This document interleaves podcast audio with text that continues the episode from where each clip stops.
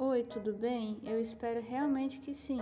Eu me chamo Letícia e esse aqui é meu primeiro podcast, cujo assunto é a introdução das células. Infelizmente, eu tive que dividir ele em duas partes porque não deu para falar realmente tudo, mas espero que esteja entendível. Todos os seres vivos, eles têm organismos totalmente distintos uns dos outros, mas o que nós temos em comum é que todos nós somos feitos de células. No mundo, a gente tem dois tipos principais de células, que são as eucariontes e as procariontes. As eucariontes possuem núcleo e as procariontes não possuem. As eucariontes incluem as células animais e vegetais e as procariontes incluem as bactérias, como as arqueias. Todas as células contêm DNA e RNA, que são ácidos nucleicos.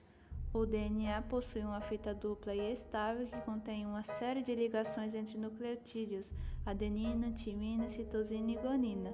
No RNA, a gente difere isso porque não tem timina, e sim a uracila. Em todas as células, a informação gênica flui do DNA para o RNA por meio da transcrição.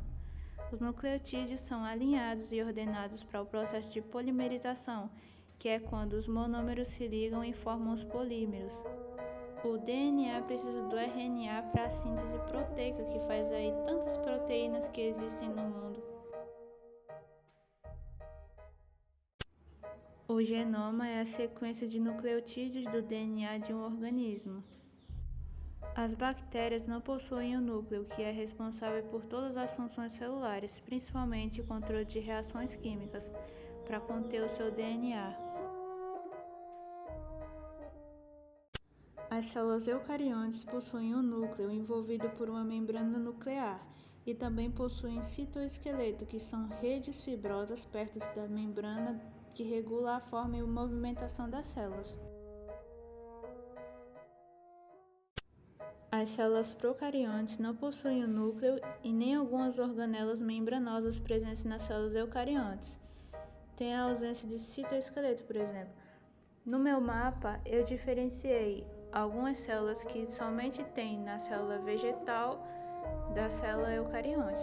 Eu coloquei elas em verde.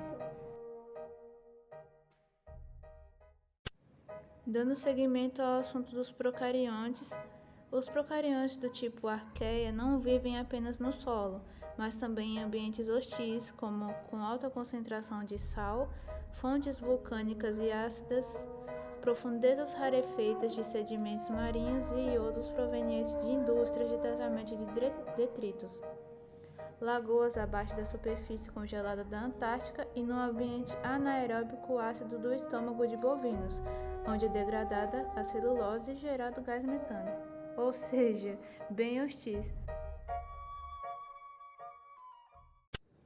Agora entrando um pouco no assunto de organelas celulares, que foi justamente a parte que eu tive que dividir em duas, porque não deu para colocar tudo no mapa só, até peço desculpas por isso.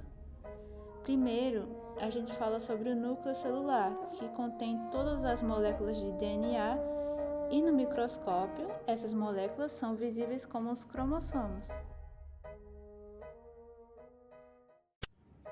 As células eucarióticas em geral são maiores e mais complexas do que a bactéria e a arqueia. Algumas apresentam vidas independentes, como organismos unicelulares, como amebas e leveduras, outras vivem como multicelulares, como plantas, animais e fungos. O complexo de Golgi é uma organela citoplasmática com várias funções como a secreção celular, formação dos lisossomos, formação da lamela média nas células vegetais, entre outras coisas também. Os ribossomos sintetizam proteínas que serão usadas em processos internos dentro da célula. A mitocôndria está presente em todas as células eucariontes e a sua função é a respiração celular glicose mais O2 dá CO2 mais água. Esse processo de oxidação da glicose é feito nela. O retículo endoplasmático rugoso é associado aos ribossomos e eles desempenham ajudando na síntese das proteínas e no transporte das mesmas para fora e para dentro da célula. Os flagelos têm como sua principal função a locomoção celular, também ajudando na obtenção de alimento por protozoários. Os centríolos participam da divisão celular e formam cílios e flagelos. O retículo endoplasmático liso atua na produção de hormônios e lipídios. O citoesqueleto confere a forma das células, possibilitando movimentação das organelas e vesículas, que são responsáveis pela contração muscular e também responsável pela movimentação da célula inteira.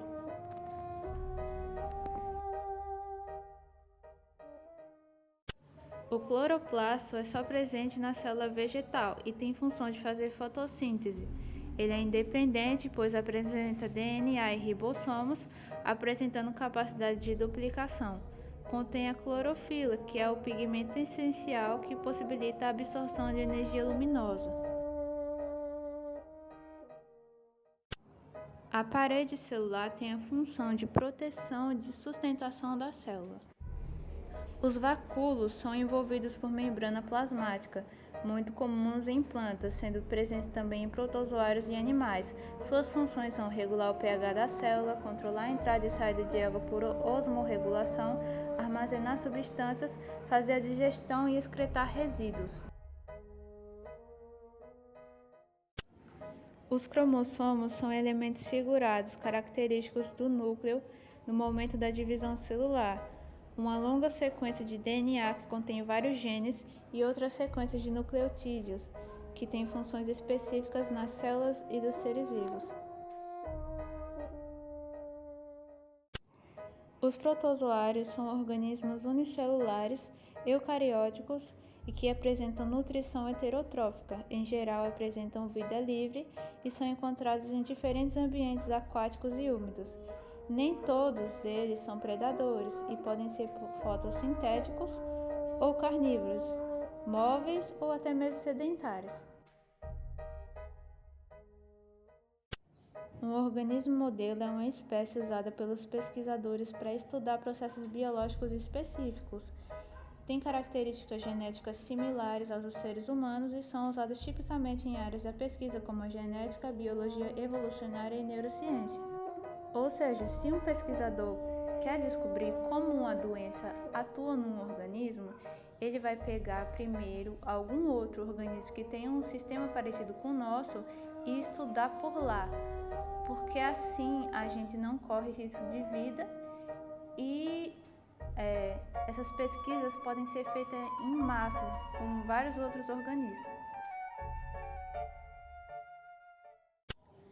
Um genoma haploide é uma única cópia do genoma, geralmente células corporais de organismos que se reproduzem sexualmente como nós são geralmente diploides, que contêm duas cópias do genoma, uma herdada do pai e a outra herdada da mãe.